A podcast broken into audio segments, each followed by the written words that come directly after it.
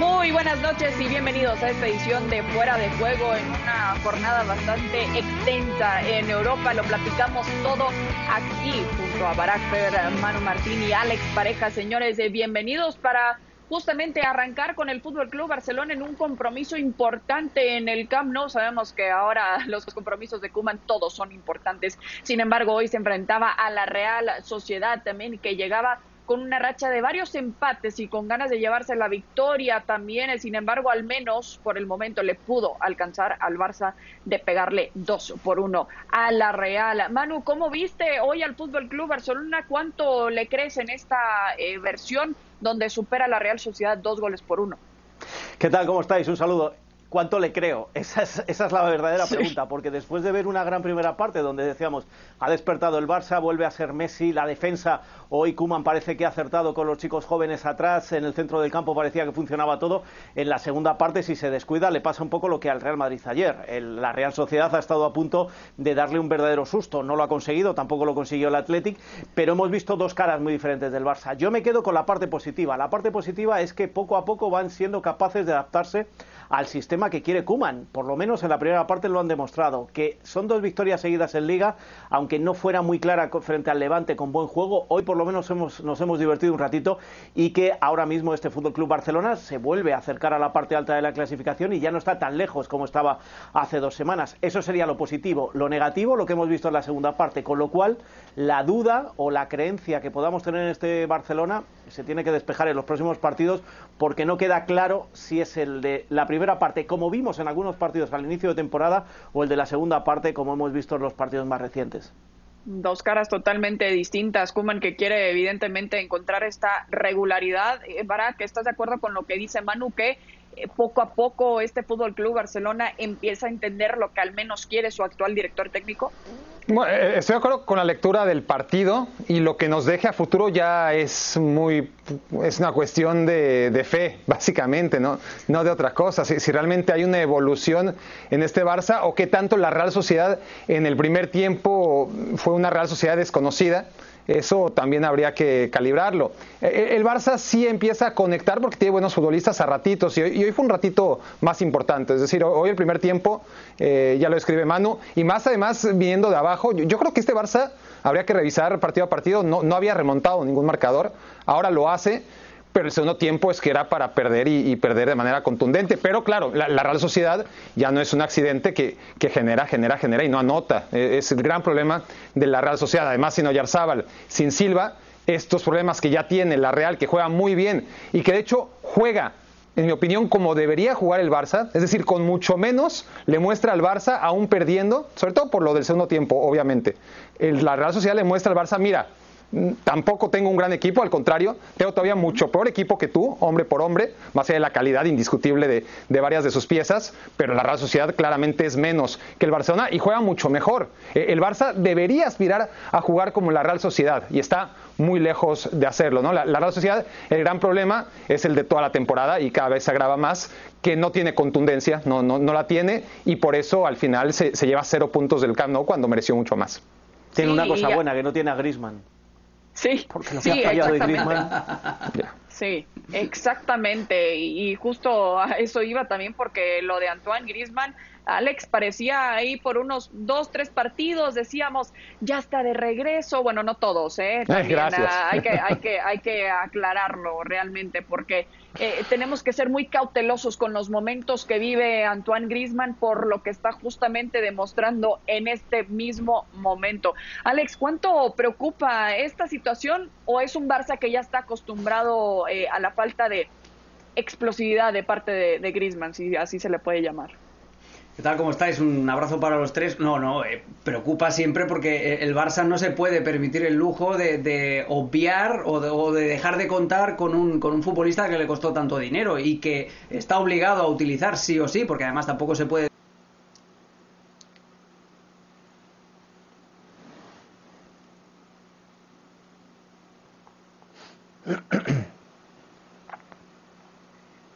Sí, justo eh, decía, eh, Decía Alex que lo de Antoine Griezmann, bueno, le costó bastante. Entonces, Barak, eh, te pregunto, ¿el Barça tiene que pensar en estos momentos de que quizás le conviene vender a alguien como Antoine Griezmann, quedarse con ese dinerito que tanto le costó y buscar otros elementos que prometen un poco más?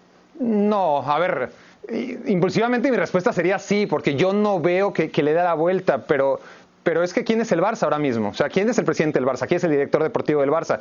¿Quién es el director técnico del Barça más allá del interinato por el que está pasando Ronald Koeman? Entonces, tomar decisiones tan importantes de, una de las tantas inversiones multimillonarias que, es herencia de, la peor directiva de la historia del club, pues ya es un asunto que tendrán que resolver pronto, eh, cada vez más pronto, el presidente y de la mano el que designe su director deportivo y su director técnico. Pero bueno, este Griezmann para mí, eh, honestamente, es un futbolista que va a ser difícil que sea el líder de este equipo. Ahora, hay que reconocerle también eh, el esfuerzo que hace Griezmann, porque, porque sin balón es difícil ver a un jugador consagrado y con tantos problemas, además, por los que atraviesa Griezmann, y que le aporte tanto el equipo. Y contra él, no, nos olvidemos, porque además, por más que el fútbol se juegue todos los días y, es muy difícil acumular memorias, no nos olvidemos lo importante que fue Griezmann para la victoria contra el Levante, ¿no? Eh, recuperando un balón que a posteriori fue eh, el gol que cambió el partido. Entonces, Griezmann, que no está para robar balones, estoy de acuerdo, no, no, no, no, no, no costó tan caro para comprar balones, podría salir mucho más barato un robador de balones, por lo menos tiene ese, ese extra, ¿no? Que, que no tiene cualquiera y también hay que valorárselo. Pero yo creo que eh, si, si nos quedamos simplemente con con eso de que robó un balón frente al Levante. No, de acuerdo. Pero hay que yo lo que quiero decir es que habría que analizar la trayectoria de Griezmann, un tipo que no cayó con buen pie en, Barcelona, en Camp Barça, un tipo que el primer año les vacila a todos con un documental que además le paga eh, le paga Piqué, el segundo año llega y no funciona, el tercer año que era este le dicen como se va Messi vas a ser el líder y cuando se da cuenta de que no es el líder, pues empieza igual de mal que los dos años anteriores. Es decir, es un tipo que yo creo que ha quemado tantas balas ahora mismo que es difícil que vuelva a recuperar en la confianza y el barcelonismo, la confianza en él. Hoy el balón que saca de dentro, porque es que lo ha sacado de dentro, no se puede decir de otra manera, eh, da muchas cosas, eh, dice muchas cosas de este Griezmann en el Barcelona, por mucho que a veces intente acercarse a sus compañeros e intente dar la imagen de que se, de que, de que se va bien con todos. Nadie dice que se lleve mal, lo que pasa es que no hace piña con ellos. Y esto le lleva pasando factura dos temporadas y va a ser difícil que recupere esa posición. Y hay que recordar la última con el, Atlético también, Manu. El vestuario se dio cuenta de que eh, él, quería ser el líder si se marchaba Messi y eso un vestuario que está con Messi no le hizo ninguna gracia. Parecía que, que Griezmann empujaba a Messi a marcharse. Por el nivel de Griezmann ya viene siendo ese incluso la última temporada del Atlético de Madrid, que, también le, vio la cara al Atlético de Madrid. Es decir, hay que remontarnos aún más. El Atlético de Madrid ya estaba manchada por el famoso documental pues ya son, claro, ya, ya son tres temporadas en donde Griezmann es básicamente un jugador de la selección francesa y nada más. Sí, y, y justo eh, voy a confesar, yo no pude acabar ese documental porque se me hacía justamente como eh, propaganda, como una campaña y, y, como que vendiendo más de lo que realmente nos había dado a conocer a Antoine Grisman, porque lo que te estaba tratando de vender quizás él ya lo tenía comprado en su cabeza, pero lo más importante, Alex, es que rinda dentro del campo y definitivamente no lo ha hecho por lo que esperaba y por lo que le costó también al Fútbol Club Barcelona. ¿Querías agregar algo más del francés? No, no, me, pasó, mira, me hizo la conexión de internet, me hizo un Grisman, me falló en el momento más inoportuno. Eh, no, el, lo que, lo Pero que conexión de internet es mucho más barata que Griezmann. Ah, eso sí, eso sí, eso sí, y bastante más fiable también, ¿eh? porque es la primera vez. es la primera vez que me pasa. No, pero eh, también a Grisman estoy, le compro el argumento a Barak de, de, que es un jugador que otra cosa no, pero sacrificio tiene pero obviamente le tienes que pedir mucho más a un jugador que te cuesta 130 millones de euros y que es el campeón del mundo y es una de las piezas clave en la selección francesa. El problema viene de base, el problema viene de que Griezmann nunca podía haber estado en el mismo equipo con Messi porque se pisan todas las zonas y hoy vuelve Kuman a, abrir el campo con, jugadores, mete a, a Breathwaite en la banda izquierda, mete a Griezmann en la banda derecha porque quiere probar la conexión entre Pedro, entre Pedri, perdón, y, Messi. Eh, hoy vuelve a jugar Pedri en el sitio donde le corresponde, la media punta, intercambiándose muchas veces las posiciones con el propio Messi. Eh, tuvo un remate de cabeza Pedri que yo creo que es la primera vez que le veo llegar al área eh, con impulso, con ganas de, rematar, más allá de tener apoyos para, mover el balón en el centro del campo. Entonces, el problema es que Griezmann, Messi y Braithwaite juntos no pueden jugar. Y si juegan, eh, tienen que hacerlo, pues eso, en, zonas del campo en la que alguien se tiene que sentir incómodo. Y obviamente, en el cambio de jerarquías, eh, Messi está aquí, Messi no se va a sentir nunca incómodo y, les quedan a los otros dos comerse los sapos de jugar eh, en posiciones donde, donde no tienen otra, otra alternativa. Y, lo de Grisman también es mucho mental. Eh, ya está como desesperado, tiene tantas ganas de agradar a la gente, tiene tantas ganas de reivindicarse y luego con esas declaraciones también fuera de tono, de callar bocas, eh, autocríticas que, que tienen mucho de crítica y poco de auto, pues al final es que él mismo, con cada movimiento que hace, como en el documental, se está pegando tiros en el pie, se está acabando su propia tumba. Sí, ahora, ya para darle vuelta a la página, porque hay demasiado que hablar el día de hoy, Chris, eh, y no podemos tancarnos con Griezmann. Qué cómodo ser Coutinho, ¿no? Es decir, tener a Griezmann como escudo que absorbe todas las críticas y todas las balas, y Coutinho que costó más. ¿Dónde está Coutinho? Pregunto. No, yo lo que pregunto es que, qué ha pasado. Coutinho por ahí la has querido sacudir porque el pobre ni ha jugado. Y, no, por eso, por eso, cuando estás jugando con Braithwaite y Coutinho ni siquiera entra, ah, ¿qué, está pasando cuando te costó todavía más que, Griezmann? ¿no? Y, cuando entra no pasa nada tampoco con Coutinho, ahora es suplente que ni siquiera sirve para entrar unos minutos en lugar de, de Braithwaite. Pero no, todo el mundo habla de Griezmann y Coutinho, Coutinho comodísimo en la banca. Bueno, y, otro, hay otro caso también en el Barça, ¿eh? ¿Qué pasa con Pjanic? Hoy el recambio de Busquets... Sí, eh, Hoy el recambio de Busquets fue a leña. Tanto pedía sus minutos también, ¿eh? porque que no se esperaba estar en esta situación, que esperaba tener más protagonismo y luego cuando lo hace no son partidos espectaculares eh, de, parte de él y no está jugando al lado de, cualquier elemento, ¿no? Estamos hablando de alguien como Busquets también, que le puedes aprender bastante. Vaya que lo ha hecho Frankie de Jong, que por cierto tuvo un buen partido el día de hoy, y lo de Jordi Alba también en los últimos encuentros ha sido muy bueno para el Barça. Bueno, tenemos que hablar eh, de la Serie A también porque jugó el Inter frente al Napoli eh, por la vía del penal, también con Romelu Lukaku, superaba 1 por 0, pero más allá del resultado también Alex Gattuso ahora tendrá que hacer algunos planes, algunas modificaciones porque expulsaron a Insigne y se lesionó y parece que es un poco grave lo de Dries Mertens por cómo lo vimos salir del campo entre lágrimas. ¿Qué tan complicado podrá ser eh, justamente eh, los próximos encuentros del Napoli para Gattuso considerando estas bajas? Sí, además considerad que, que que es el, delantero centro que había llegado este verano, eh, sigue lesionado del hombro. Lo de Mertens como nueve o como falso nueve era, era precisamente un recambio de Osingham. Y claro, la idea que tenía Gatuso, no, no, solamente para el partido de hoy, sino para toda la temporada, era velocidad, era tener un punta rápido. Pierdes a Osingham, pierdes a, a Mertens y te queda Petaña, que es un delantero centro tanque, es un delantero centro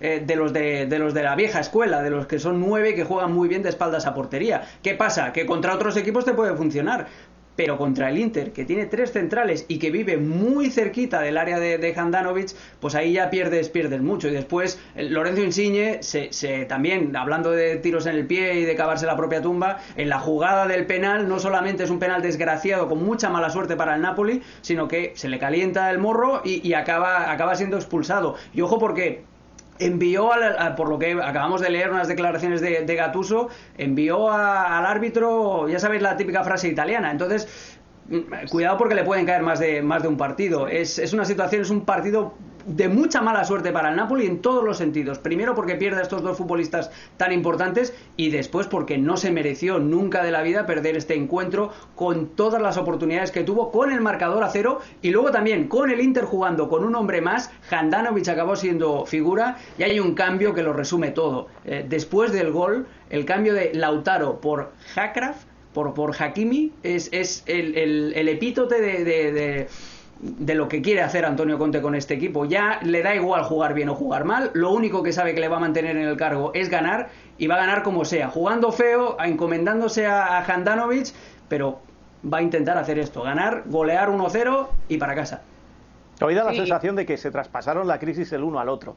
Eh, ya el Napoli venía muy tocado y, el, y al Inter le hacía falta una victoria como esta, aunque, como dice Alex, aunque sea jugando mal, le hacía falta una victoria como esta. Y ojo al Inter, ¿eh? Ojo al Inter que va a tener eh, el hecho de no jugar en Europa a partir de febrero va a tener mucho más descanso que el resto. Jugará bien, jugará mal, pero va a, va a tener oportunidad de preparar mejor los partidos. Con lo cual, eh, más que analizar esta fase nefasta del Inter, quedémonos con que el Inter está segundo y eso le va a dar, eh, le va a abrir camino, eh, de, entre comillas, de tranquilidad a pesar del mal juego en las próximas fechas. Pero hay que entonces, eh, que exigirle el campeonato de la Serie A, ¿no? Por estos descansos que menciona Manu. Yo no, yo no le exijo al Inter desde el inicio lo que se le viene exigiendo desde todos lados, ¿no? Me parece un equipo que se reforzó de manera pobre, por más que se diga que se recontrarreforzó, eh, se, reforzó con jugadores muy veteranos y, que ya venían a, la baja, muchos de ellos, salvo Pero con lo que pedía Conte, con lo que pedía Conte, No, no, lo sé. dieron lo, que quería. Conte siempre se queja, Conte siempre se queja ah, y, nunca está a gusto, y yo no sé si a él eh, o, si no. Eh, a, final de cuentas, se refuerza, le, traen jugadores que, ya vienen a la baja, como Kolarov, como Vidal. Cierto que, llega a Graf, que, que, últimamente viene siendo suplente, algo no le está gustando a Conte. Y para mí no es tan, tan buen equipo como se dice, ¿no? Y, lo veo, lo veo sufrir, batallar, inclusive en las buenas, en los mejores momentos de la temporada pasada, le, costaba mucho eh, mantener sus ventajas y, y no le sobraba nunca nada. Y ahora en las malas, pues peor. Pero sí, como, dice Manu, primero el, el, Inter, a pesar de todo, juega peor que el Atalanta, juega peor que la Juventus, juega peor que el Napoli, juega peor que el Milan, juega peor que el Sassuolo y está por encima de, de todos ellos, ¿no? Menos de uno. Al final está en segundo lugar por ahora el Inter. Y todos tenemos eh, muy presente el recuerdo del Chelsea de Conte, que se benefició como nadie de preparar cada partido, ¿no? Una vez a la semana, porque no tenía compromisos en Europa y arrasó en su momento en la Premier League. Pero qué distinto era ese Chelsea de este Inter que para mí es cuestión de, tiempo y de poco tiempo para que vuelva a caer por su propio peso. Ok, Alex, ¿estás de acuerdo? Eh, eh, ya pronto va a caer este equipo del Inter, ya no va a maquillar con resultados. Si cae será por combustión interna. Si cae será porque los futbolistas ya no aguantan más a Antonio Conte, porque los está llevando al límite de la histeria. Ya decimos, venimos diciendo esto desde, desde los problemas que tuvo el Inter en, la fase de grupos de la Liga de Campeones, desde los dos primeros partidos. El Inter y los futbolistas, la plantilla del Inter, eh, es un equipo desquiciado. Es un equipo que vive, pues eso, eh, siempre de puntillas, eh, temiendo la reacción de, de Antonio Conte. Eso le puede ir bien, sobre todo teniendo en cuenta lo que apuntaba Manu, que a partir de ahora solo va a tener un partido por semana o un partido de liga eh, cada tres días o cuatro días, pero en igualdad de condiciones que el resto y va a poder descansar y va a poder hacerle un traje a medida a cada uno de sus rivales.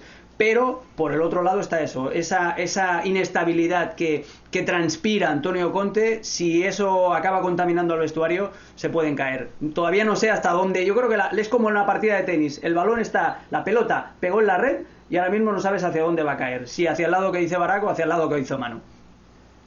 Sí, y es que cerrando la temporada pasada, que fue apenas hace unos meses, también eh, tuvo bronca con la directiva y ya lo veíamos prácticamente fuera solo porque pudo llegar a la final eh, de la Europa League, al menos le dieron esa otra oportunidad y al parecer era todo eh, color de rosa, pero en esta ocasión sí. El día de hoy tuvo mucha suerte, como dijeron, contra el Napoli y habrá que ver de lo que es capaz de aguantar alguien como Antonio Conte y a ver de lo que es capaz el Inter de aguantar al mismo Conte también. Eh. Pero tenemos que seguir en Europa, en Europa más bien en Italia específicamente, porque también hubo un partido entre la Juventus y el Atalanta también, el Atalanta que quería, quería esos tres puntos contra la Juventus, eh, Cristiano Ronaldo le detienen también eh, un penal, Chiesa se deja caer, pero Chiesa también que tuvo un golazo realmente prácticamente con tres enfrente, pero le faltó todavía a la Juventus de encontrar ese dos por uno. Manu, eh, ¿veías justo el marcador de uno por uno en el encuentro de hoy?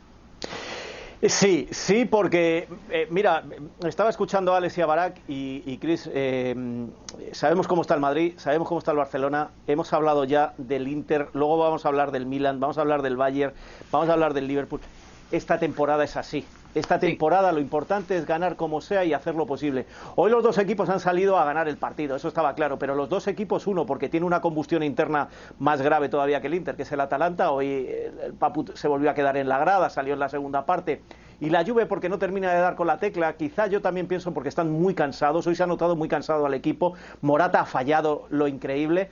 Em, hace pensar que sí, en el partido de hoy eh, el, empate me ha, parecido justo. Yo pensé que la lluvia al final se llevaría el partido, pero el, empate al final, por lo que hemos visto en el campo, me parece más que justo. Pero vuelvo a decir, eh, es que no terminamos de, yo por lo menos no termino de, disfrutar con ninguno de los grandes esta temporada y con la lluvia sigo sin disfrutar. Sí, exactamente, y es lo que eh, ha hecho este año 2020, ¿no? También de emparejar todas las ligas, que los ha hecho quizás mucho más entretenido, digo, si no le vas también a ninguno de los equipos grandes, aún más todavía, ¿no? Pero, Pero al eh, final los grandes van a ir arriba, ¿eh, Cris? Al final, sí. Y, si, y si miramos todas las tablas ahora mismo, vemos como el Barcelona, que estaba muy lejos, ya se ha metido ahí entre los cuatro primeros, el Madrid que sufrió, el Atleti ya supera la Real Sociedad, el Madrid hablo es de España, en, Italia igual, en Francia, bueno, el Paris Saint-Germain sigue sufriendo, pero ahí está. Eh, al final eh, las cosas se van equilibrando, pero sin disfrutar del fútbol como en otras temporadas. Sí, exactamente. Y el Real Madrid es el eh, mejor ejemplo, justamente. El Milan, por el momento, alcanzó el empate contra el Genoa 2 por 2 y todavía se mantiene como líder. Los dos equipos del Milan en el lugar número 1 y 2 de la tabla general de la Serie A. Pero sí, parece que esto apenas comienza porque sabemos que arrancando enero todo puede cambiar. Pero por el momento, el Inter todavía pisándole los talones al Milan con 28 unidades. Ahí está la Juve en el tercer lugar con 24. Todavía al menos en puestos de UEFA Champions League. Para el Napoli también y seguramente será eh, la meta de muchos que están batallando bastante y que dicen, bueno, mínimo queremos alcanzar la clasificación a la UEFA Champions League. Y tenemos que seguir platicando de los grandes de Europa porque también jugó el Bayern Múnich contra el Wolfsburg también en un encuentro donde los sorprendieron también en los primeros minutos. Pudo reaccionar el Bayern Múnich con un doblete de su hombre de confianza, Robert Lewandowski. Parak. Pero hay un pero bastante importante para el equipo de Hansi Flick eh, ¿Cuánto preocupa, quizás ocupa en Hansi Flick la dependencia que tiene con hombres que definen partidos como Manuel Neuer y Robert Lewandowski? Es que eh, en eso ha basado el Bayern, que ha jugado mucho mejor en otros momentos del año que lleva al mando Hansi Flick, pero basa muchísimo su estrategia en saber, voy a intercambiar golpes, me voy a llevar unos cuantos, pero yo voy a golpear más fuerte. ¿Por qué? Porque yo tengo Lewandowski y el rival no. Porque yo en mi portería tengo a Neuer y el rival no tiene un portero el 99.9% de las veces del nivel de mi portero. Y, con eso, aunque el Hoffenheim primero, el Unión Berlín más reciente y, el Wolfsburg hoy han marcado el camino de que al Bayern hay que atacarlo, hay que buscarlo, el Salzburgo también lo hizo en la Champions y lo hacen ver mal, al final Bayern hace ver más mal al, rival, ¿no? Porque le conviene ese intercambio de golpes. Después hay contextos. Obviamente, cuando la temporada pasada tenías a Thiago, a Kimmich, a Goretzka, aún en el descontrol, aún sin poder controlar los partidos plenamente, el Bayern podía dar tres golpes y recibir uno a cambio. Ahora es golpe tras golpe, golpe, golpe y a ver quién mete más goles, porque bueno, Kimmich está lesionado, Thiago ya no está en el equipo y Goretzka hoy tampoco estaba disponible. Tan, tan, es así que hoy tiene que cambiar el dibujo a 4-1-4-1, Nabri jugar por dentro, que, yo no lo veo, bueno, lo, vi y, no me gustó, a Nabri jugando por dentro y, a, partir de ahí ese intercambio de golpes y sobre todo en el segundo tiempo donde ya ni siquiera fue intercambio de golpes, fue un costal de golpes el, Bayern, ¿no? De, del Wolfsburg que lo intentó, lo intentó y al final de manera muy injusta, sobre todo por lo que vimos en la última media hora, me parece que pierde el invicto un equipo que mereció mucho más. Los resultados inciertos, eh, Alex, en la Bundesliga de parte del Bayern Múnich eh, es más quizás por esta dependencia que ya platicábamos eh, con Barak de Lewandowski y de Neuer o porque lo que platicábamos también de cerrando la temporada pasada es que eventualmente el Bayern Múnich iba a perder este ritmo tan impresionante que tenía. ¿a qué, ¿Con qué te inclinas más de lo que le está sucediendo hoy al Múnich? Son, son esos dos elementos que acabáis de decir y añádele un tercero que es que Hansen Flick ahora mismo está como un científico, está haciendo pruebas. Eh, estamos en un periodo valle ahora mismo de, la temporada, de la planificación de la temporada del Bayern de Múnich. ¿Por qué decíamos antes que no podía, eh, hace unas semanas, hace unos meses, que no podría mantener ese ritmo físico tan elevado? Pues porque es evidente que tienes que bajar en algún momento y el Bayern me da la sensación de que ha elegido levantar un poco el pie del acelerador, porque esto lo puedes programar con la preparación física, para tener estos meses valle de finales de diciembre, enero y volver a recuperar la forma para febrero, para la Liga de Campeones. Eso es, un, eso es un, eh, un, elemento. El segundo elemento es lo que decía Barak. Eh, el Bayern se sabe cómodo, contundente en las dos áreas. Eh, el Bayern sabe que cuando le lleguen va a tener a Neuer, que es un seguro de vida, y va a tener a Lewandowski y, todo el potencial ofensivo. Y el tercer elemento es lo que te decía antes. Hansi Flick está haciendo pruebas. Mira lo que hizo el otro día en el Metropolitano contra el, contra el Atlético de Madrid, con esa defensa de, tres centrales. Hoy mete a Sule de lateral derecho, aparte de lo que decía Barak, de meter a Abri y a Müller eh, eh, por, como interiores por detrás de Tolisso. Es decir, que está haciendo pruebas Hansi Flick y eso obviamente tiene una repercusión en el, en el juego y en, y en la diferencia de marcadores que tiene con los rivales. Pero yo no creo que el Bayern esté bajando de nivel a, a, su, a su pesar. Yo creo que lo está haciendo porque está preprogramando eso.